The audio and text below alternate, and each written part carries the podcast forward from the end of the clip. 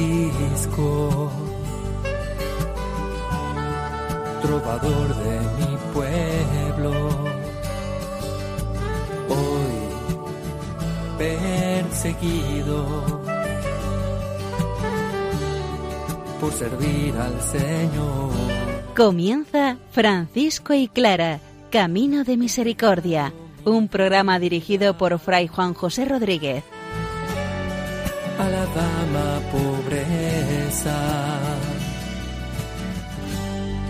Para poder estar más cerca de Dios. Yo, Clara, Un saludo de paz y bien, hermanos. San Francisco de Asís nos habla en el capítulo quinto de su primera regla de la corrección fraterna, cómo los hermanos en el amor mutuo han de buscar lo único, solo e importante que es responder positivamente al Espíritu del Señor. Santa Clara nos muestra su proceso de canonización. La segunda testigo Sor Bienvenida de Perusa nos habla de cómo curó a un fraile de su locura. Vamos a escuchar la palabra de Dios, que ella sea la invitación mejor y más poderosa para ser nosotros evangelios vivos y vivientes.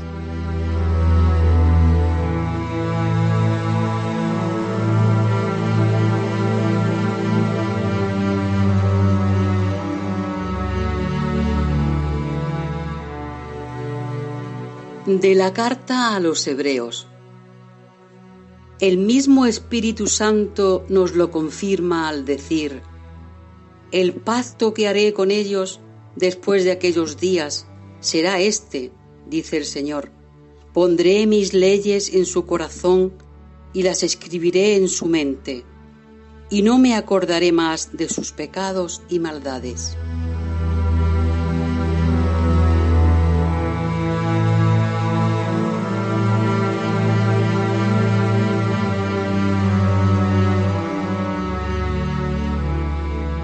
Vamos avanzando en el estudio de la primera regla de San Francisco, la regla nobulada, aquella que los hermanos menores, que la familia franciscana entera ha de vivir, pero aquella que no utilizamos en la consagración, porque profesamos la regla bulada o segunda regla. Hoy San Francisco nos habla del amor a Dios, de cómo servir al Señor, pero hay que servirlo en condiciones concretas, es decir, en medio de la fraternidad. Los hermanos deben obedecer a los superiores, a los ministros, pero antes que eso deben vivir el Evangelio, deben responder y obedecer al Espíritu del Señor. ¿Cómo hacer para corregirnos mutuamente? San Francisco nos lo dice en este pasaje. Cuando soy débil, tú muestras plenamente en mí tu amor.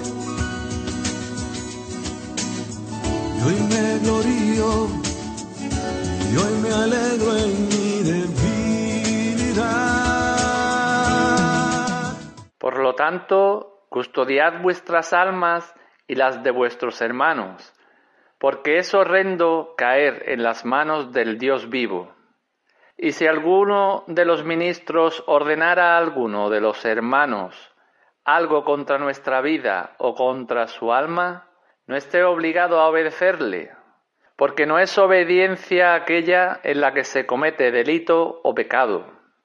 Sin embargo, todos los hermanos que están bajo los ministros y siervos consideren razonable y caritativamente los hechos de los ministros y siervos. Y si vinieren que alguno de ellos camina carnalmente y no espiritualmente, en comparación de la rectitud de nuestra vida, si no se enmendare después de la tercera amonestación, denúncienlo al ministro y siervo de toda la fraternidad en el capítulo de Pentecostés, sin que lo impida contradicción alguna. Y si entre los hermanos hubiere en cualquier parte algún hermano que quiere caminar carnalmente y no espiritualmente, los hermanos con quienes está, amonéstenlo, instruyanlo y corríjanlo humilde y caritativamente. Y si después de la tercera amonestación no quisiera enmendarse, envíenlo cuanto antes puedan a su ministro y siervo, o notifíquenselo, y que el ministro y siervo haga de él como mejor le parezca que conviene según Dios.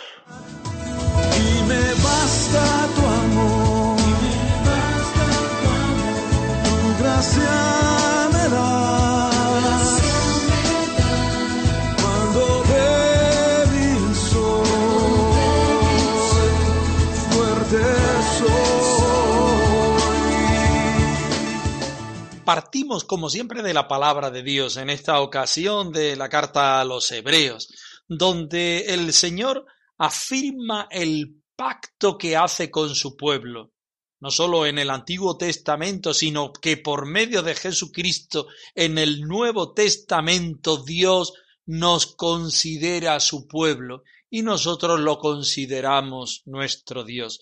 No me acordaré más de sus maldades y pecados, sino me acordaré de que soy amor y que ellos deben vivir el amor. En este capítulo de la primera regla de San Francisco nos habla de la corrección fraterna, pero basada en el amor, de la corrección fraterna, pero basada en el espíritu, de la corrección fraterna, pero siempre partiendo desde el servicio que han de prestar unos a otros. Custodiad vuestras almas y la de vuestros hermanos, porque horrendo es caer en manos del Dios vivo. Pero si alguno de los ministros manda a un hermano algo contra nuestra vida o contra su alma, el tal hermano no esté obligado a obedecerles, pues no hay obediencia allí donde se comete delito o pecado. La primacía, lo primero, lo más importante es el Señor.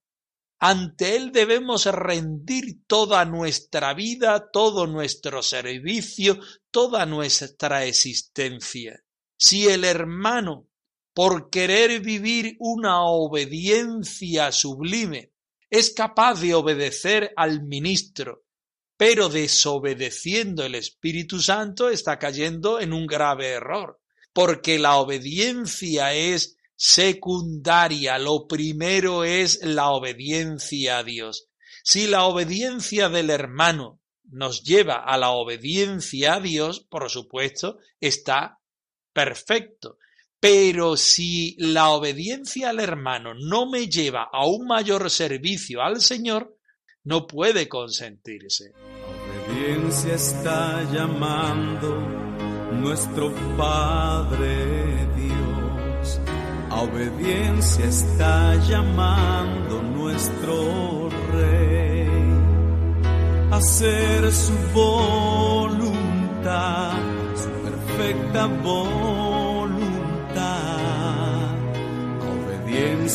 Nos está llamando.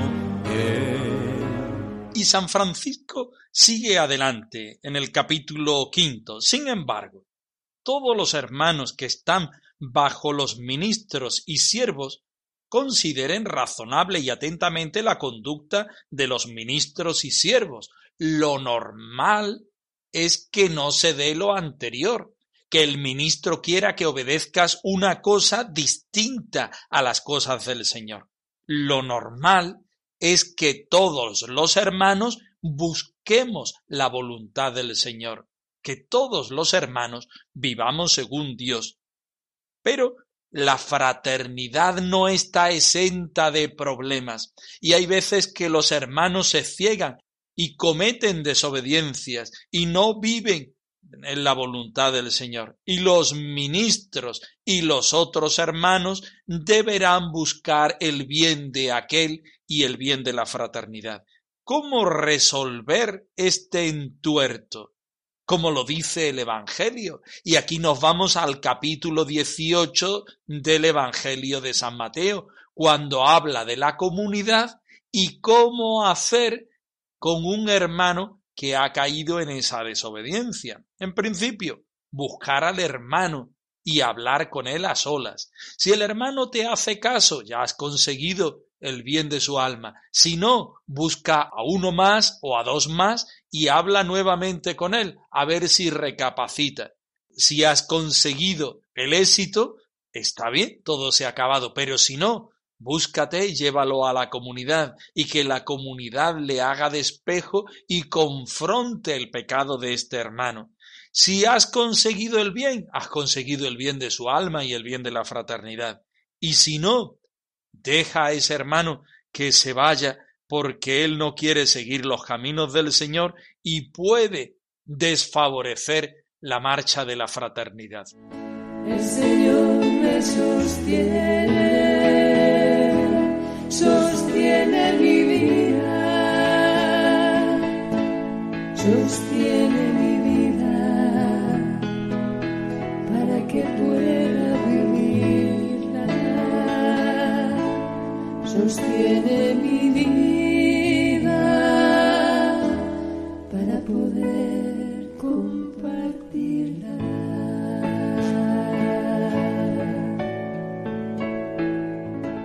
San Francisco se siente buen pastor.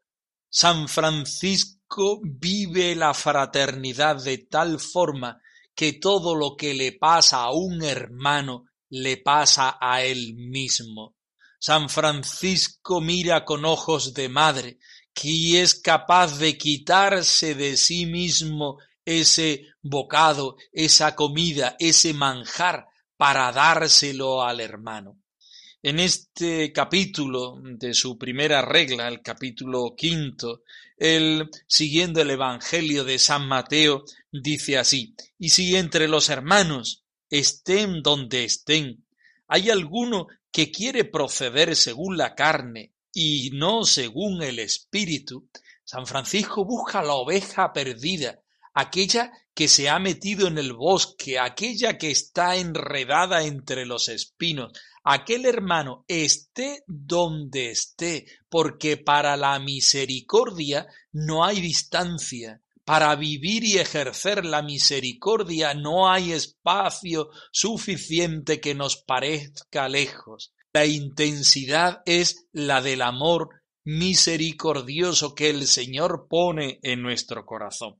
Pues si hay un hermano escondido en el mundo en cualquier momento de la historia, los hermanos con quienes están, amonéstenlo, instruyanlo, corríjanlo humilde y diligentemente. Es una constante en la vida de San Francisco porque es una constante en la vida de nuestro Señor Jesucristo. Aquellas parábolas que nos hablan de la misericordia de un Dios que por encima de la razón busca al pecador para que se convierta. San Francisco, siguiendo este buen hacer de Jesucristo, quiere vivir también en el seno de su fraternidad la misericordia que por encima de la razón hace que aquel hermano salga de sí, salga de su comodidad para buscar aquel que necesita la misericordia del Señor, que necesita nuestro perdón, que necesita volver a la fraternidad para vivir el regalo del Dios con nosotros. Todos los hermanos han de ser menores y estar sometidos a todos los que hay en la misma casa. Todos los hermanos han de ser menores. Menores, como María fue menor. Menores, como Cristo fue menor. El último, el servidor, el salvador del universo fue menor menores, como María fue menor, menores. como Cristo fue menor, el último el servidor, el Salvador del universo fue menor. Seguimos estudiando el relato de la segunda testigo del proceso de canonización de Santa Clara de Asís, Sor Bienvenida de Perusa. Decimos una y otra vez que Sor Bienvenida subraya la humildad como la característica fundamental, como la virtud más grande que vive la Madre Santa Clara. Hoy nos presenta un curioso milagro de Santa Clara, como curó a un fraile de la locura. Como estamos haciendo en esta serie de programas, no nos quedamos en lo extraordinario del milagro, sino que vamos a buscar las características carismáticas de este hecho. Vamos a buscar cómo los hermanos y hermanas hacen una vida de búsqueda al Señor donde nos configura como fraternidad. Dios te guarde y bendiga, que extienda su amor y te muestre favor. Dios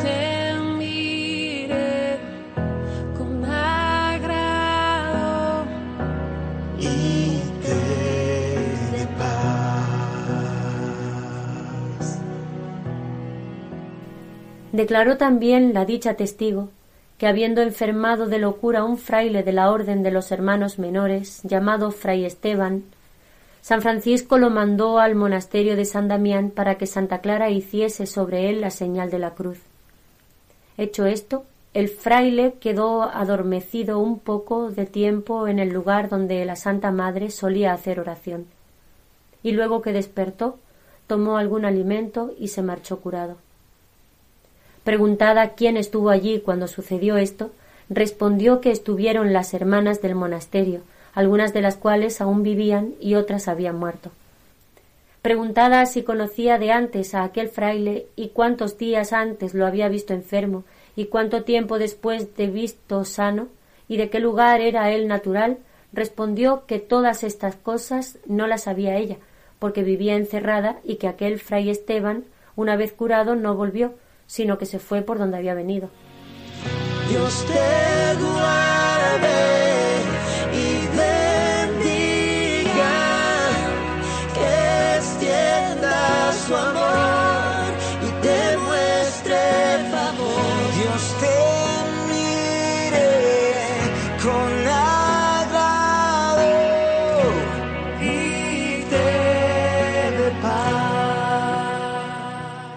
En el corazón del relato de Sor Bienvenida de Perusa nos encontramos con este curioso milagro. La santa cura a un fraile de su locura. Este es el título, esto es lo extraordinario. Santa Clara, que reforzamos lo de santa, hace un milagro, que es lo que hacen los santos, y se ve bendecida o beneficiada una persona. Esta sería la explicación del milagro en sí. Pero nosotros aquí no estamos buscando la luz de Clara, estamos buscando las características carismáticas para también nosotros sentirnos invitados a recorrer el camino franciscano.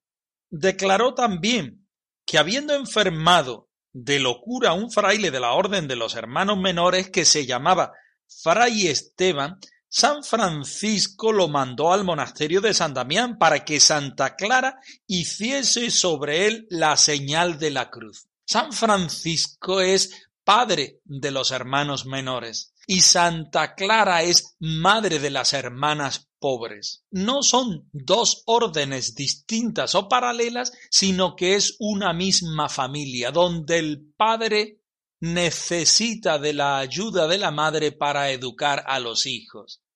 Fray Esteban estaba supuestamente loco, necesitaba de la ayuda de Santa Clara porque Santa Clara ponía en el camino evangélico, en el camino de la misericordia a hermanas y también lo podía hacer con los hermanos. De modo que San Francisco manda a Fray Esteban, cualquier hermano de la orden de cualquier tiempo, manda a Fray Esteban a donde está Clara, para que Clara le haga la señal de la cruz. Francisco no buscaba un milagrito fácil, Francisco no buscaba un remedio, no buscaba una receta de cocina, buscaba que Clara pusiera aquel hermano en el Señor y le mostrara la vida del crucificado, la bendición y la salvación de Jesucristo. Hecho esto, es decir, Santa Clara se pone delante de este hermano y le da lo único, que no es poco, que es la presencia de Jesucristo, la bendición de Jesucristo, haciéndole la señal de la cruz, este hermano quedó adormecido durante un tiempo. Estaba trabajando aquel beneficio que estaba produciendo Jesucristo en sí. Hace oración, hace silencio, hace ayuno, como bien nos testifica el propio Evangelio, que ese es el camino para encontrarse con el Señor y con uno mismo, y luego despertó. Este es el verbo que nos hace poner a nosotros en camino. Despertó, tomó algún alimento que tiene unas resonancias eucarísticas. Cuando uno está en crisis, ni oración, ni Eucaristía, ni perdón, ni nada. Cuando uno se encuentra con Jesucristo, ese beneficio, esa salvación de Jesucristo entra en la persona, aquel hermano, aquella persona despierta y toma alimento y se pone en camino. Tomó algún alimento y se marchó curado. Y después viene ya los datos del milagro. ¿Y cuándo fue esto? ¿Y quién lo vio? ¿Y quiénes estaban? Y las hermanas, pues, ¿qué responde? Que ellas estaban en el monasterio, que ellas vivían encerradas, que ellas estaban en su propia vida, que mm, aquello lo supieron porque es una cosa normal de la vida franciscana, porque es normal de la vida del Evangelio, que los hermanos muchas veces necesitan del Señor y necesitan de la ayuda de los otros hermanos para poder decir que sí al Señor, que muchas veces, la mayoría de las veces, nos tenemos que poner en la presencia de un hermano que nos haga la señal de la cruz para nosotros echar nuestra locura hacia afuera y seguir nuestro camino adelante, que muchas veces, como este fraile, necesitamos adormecernos y estar un cierto tiempo en el Señor debatiendo nuestra crisis, trabajando nuestra crisis, sudando nuestra crisis para decirle sí al Señor y después seguir con nuestro camino, seguir con aquella respuesta válida para la llamada que el Señor nos hace a cada uno. Este relato del proceso de canonización de la Madre Santa Clara nos recuerda nuestra propia vida y se convierte en una catequesis para que nosotros seamos capaces de salir de nuestras crisis y responder al Señor de una forma grande y abierta. Solo quedará el amor que diste.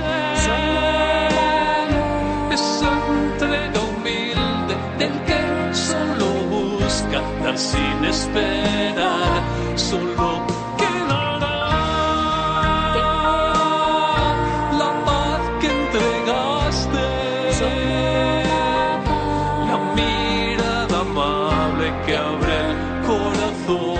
Francisco y Clara arroba radiomaria.es. Os ponemos la dirección de nuestro correo electrónico por si queréis poneros en contacto con nosotros. Nosotros nos despedimos, no sin antes ofreceros la bendición del Señor resucitado al más puro estilo franciscano. El Señor os dé su bendición y nosotros os regalamos el saludo de paz y bien. Perseguido. por servir al Señor. Han escuchado en Radio María Francisco y Clara, Camino de Misericordia, un programa dirigido por Fray Juan José Rodríguez. A la dama pobreza, para poder estar más cerca de Dios. Yo